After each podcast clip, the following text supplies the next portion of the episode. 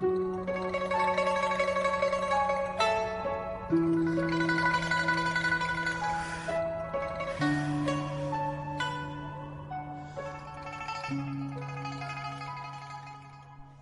迎走进中国历史故事。大家好，我是白雪。在今天，我们要带您一起走进的历史人物是陈圆圆。在明末清初啊，有秦淮八艳。虽然她们都是弱女子，但是每个人都有其刚烈的性格。虽然被迫沦落红尘，可是却没有一个人向命运妥协。柳如是、顾恒波为了追求人生的尊严，自尽而死；李香君则是血溅桃花扇，唯独程媛媛的一生却像是浮萍一样，任人指示，最终在红尘中丧失自我。说到陈圆圆，很多人都会想到冲冠一怒为红颜的故事。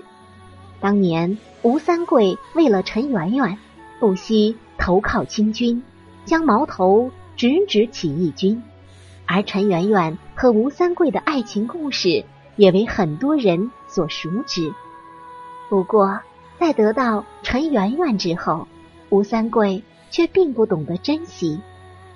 随着时间的推移，两人之间渐生间隙，最终陈圆圆。选择遁入空门，从此隐居江湖，了却了尘世间的杂念，也真是令人十分遗憾。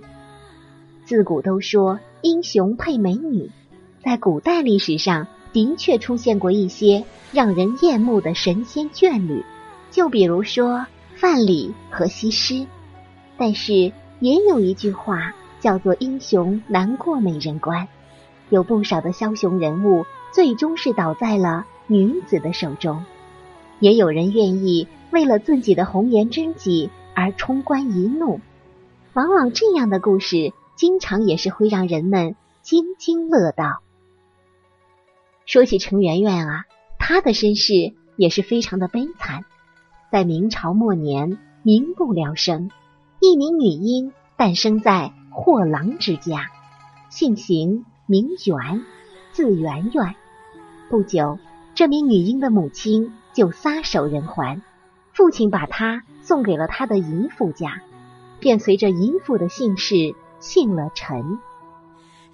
年幼时的陈圆圆冰雪聪明，但是没有父母在身边，她的日子过得难免艰难。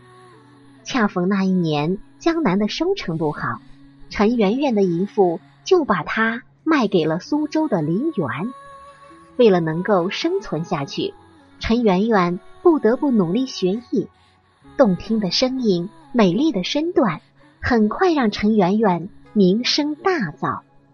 陈圆圆本就生得超凡脱俗，而且歌舞也是相当的出色，诗画俱佳，惊艳乡里，被称为秦淮八艳之一。程媛媛的一生大都是男人手中的玩物。本作为梨园女妓的程媛媛姿色过人，自然有不少富家子弟愿意为其一掷千金。后来，顾若甫花重金求得，把她作为妾室娶回了家中。陈圆圆本以为此生终于有了一个依靠，可是却被顾若甫的妻子。赶出了家门，再次流落到江南一带，靠卖艺为生。在一次接客中，程媛媛认识了冒辟疆。作为当时的富社四公子之一的冒辟疆，不但家境殷实，而且又颇具才情。程媛媛对他可谓是一见钟情，而这个冒辟疆啊，对程媛媛也很是中意。可是这个冒辟疆毕竟是理学学生，怎会娶一个青楼女子为妻？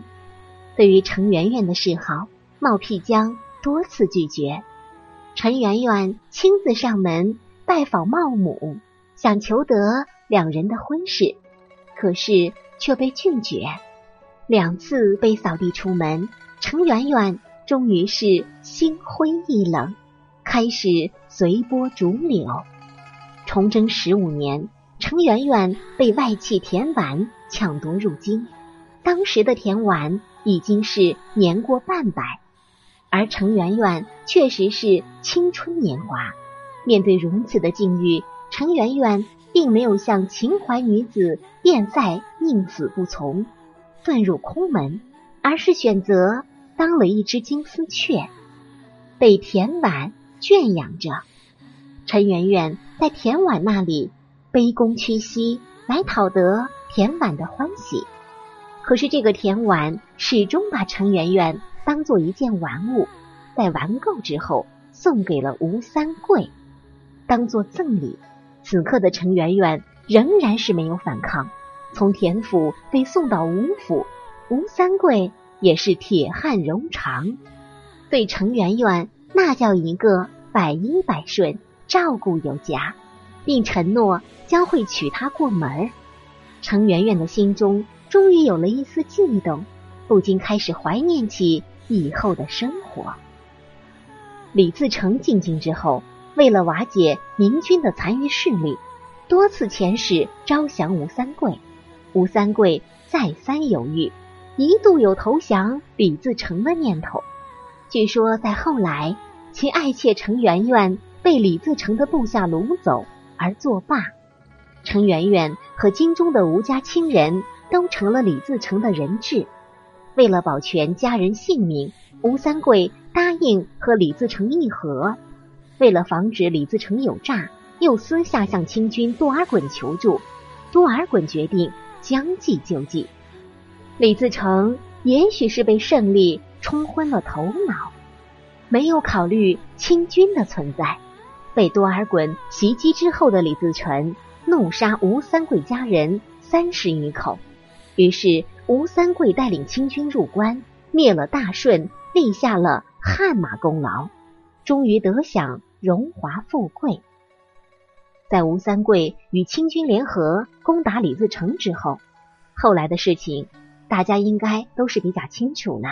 清军入关，从此有了大清帝国。而吴三桂也成功的救回了程媛媛，并将其带在身边，征战沙场。那段日子也许是程媛媛一生中最快乐的时光。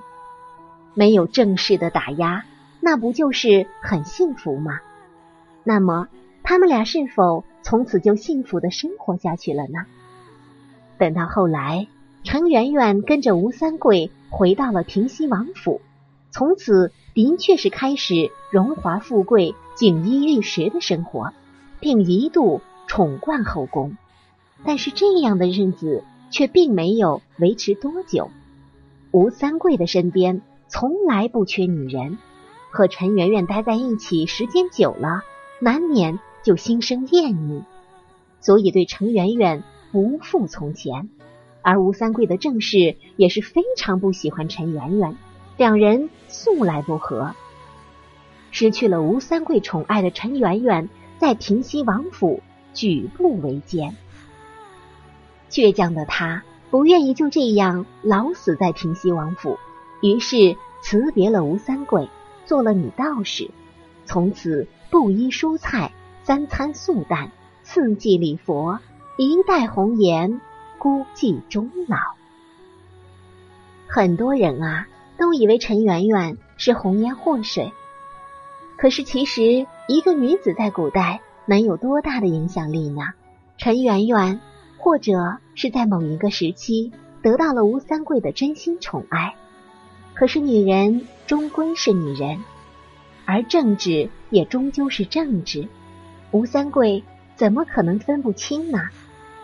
陈圆圆不过就是一个历史的借口，她一介弱女子。连自己的命运都左右不了，更不可能是明王清军入关的原因了。所谓冲冠一怒为红颜，听起来似乎很美，但也是很残忍的。好了，朋友们，本期的历史故事到这里就结束了，感谢您的收听。喜欢的朋友欢迎点赞转发，也欢迎您评论留言，写下您的想法。和我们一起交流。下期我们将和您一起走进赵武灵王的故事。